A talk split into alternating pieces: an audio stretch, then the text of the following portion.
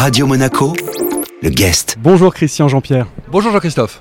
Comment allez-vous Vous êtes euh, heureux de vous retrouver ici à, Monaco Sportel Awards, un bel événement. Franchement, euh, tout va bien. Regardez, vous nous recevez euh, dans un cadre fantastique. Il fait beau. C'était pas le cas il y a quelques heures à Paris où il y avait un temps de chien. Donc quand on vient à Monaco, on est, on est souvent très content. Vous avez quitté TF1 au début de cette année après 30 ans de carrière. Est-ce que la page est déjà tournée? Est-ce que ça a été déjà un déchirement au moment de, de prendre cette décision?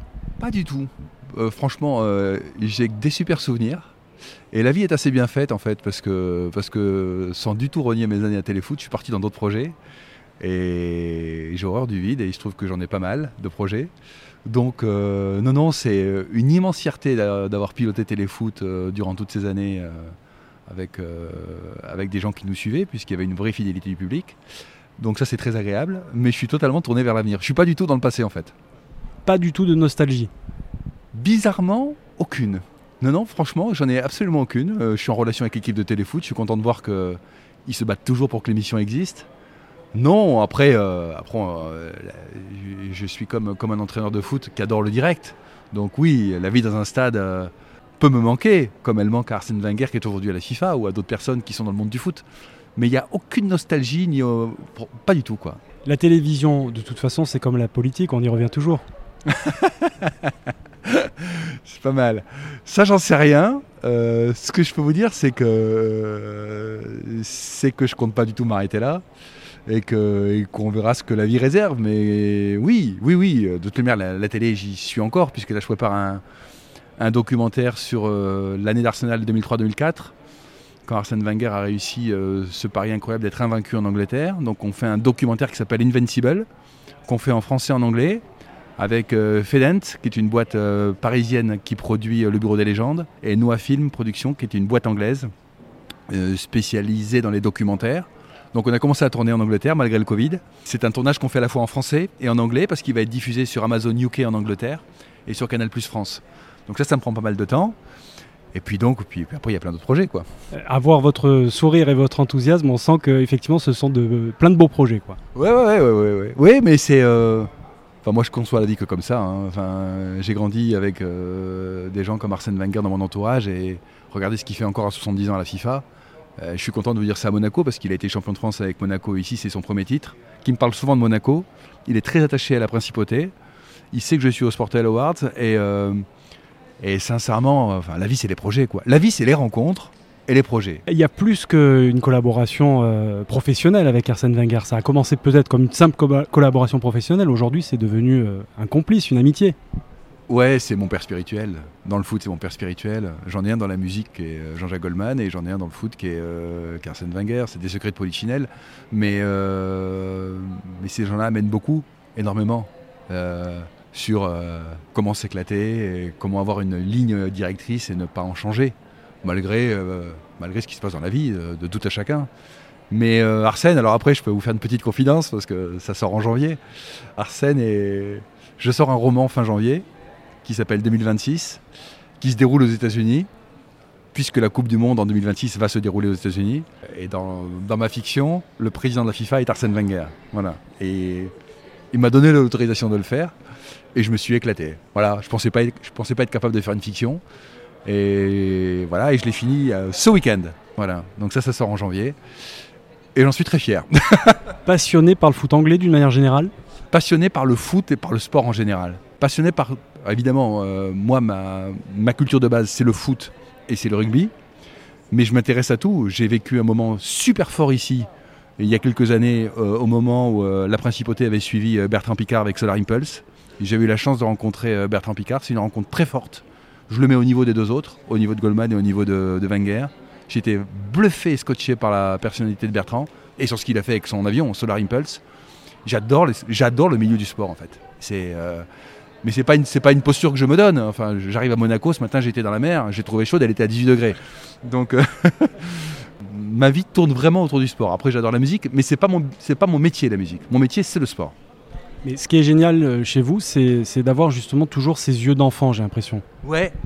Et, je suis content de les garder parce que, parce que je pense qu'il ne faut pas changer. D'ailleurs, je ne pense pas qu'on change à 50 balais. Euh, je suis un peu plus vieux que vous sans doute, mais je pense pas qu'on change. Et, je pense qu'il faut garder cette lumière-là. Et elle est importante. surtout dans la, dans la vie qu'on traverse aujourd'hui, qui est simple pour personne.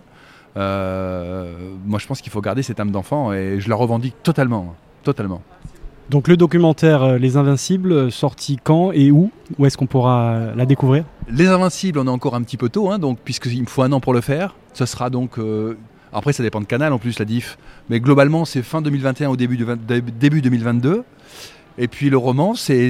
Je vais vous l'offrir avant. Vous le recevrez, si vous le souhaitez, fin janvier ici. Très bien.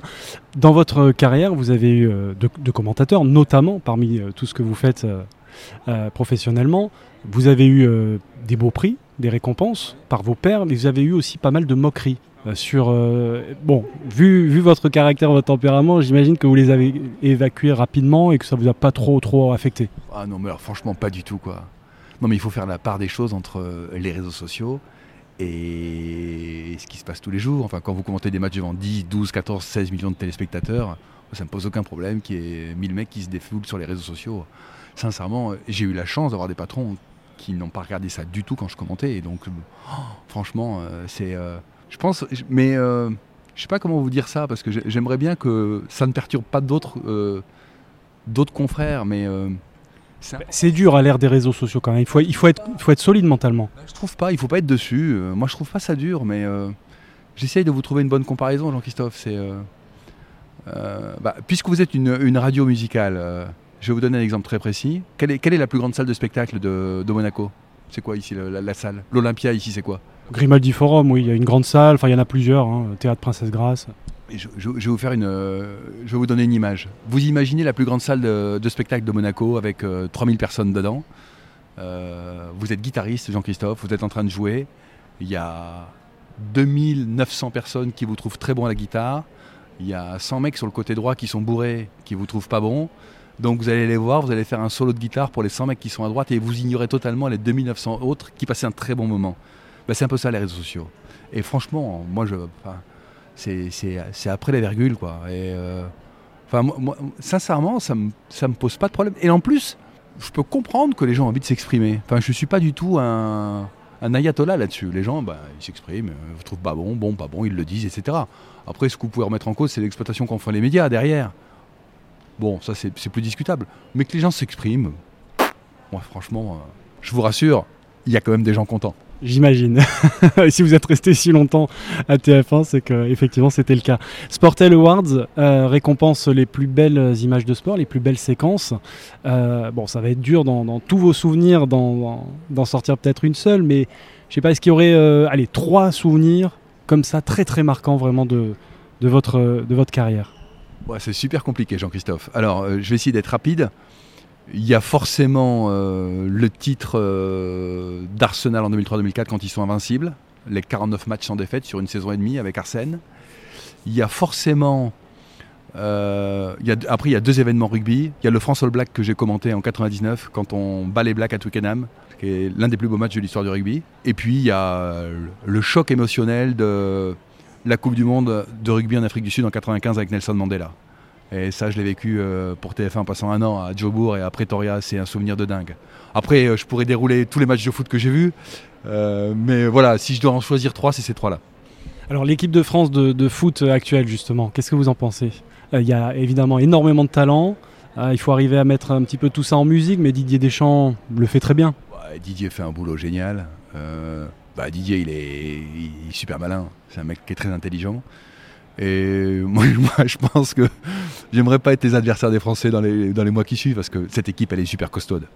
Encore récemment, on l'a vu, moi je la trouve euh, impressionnante de maturité, de solidité. Et puis les jeunes arrivent, quoi. Évidemment, peut se casser la gueule à l'euro, il y a pas de souci. Tout le monde peut tomber d'une marche. Mais il faudra compter avec les Français dans les prochaines années, ça c'est sûr.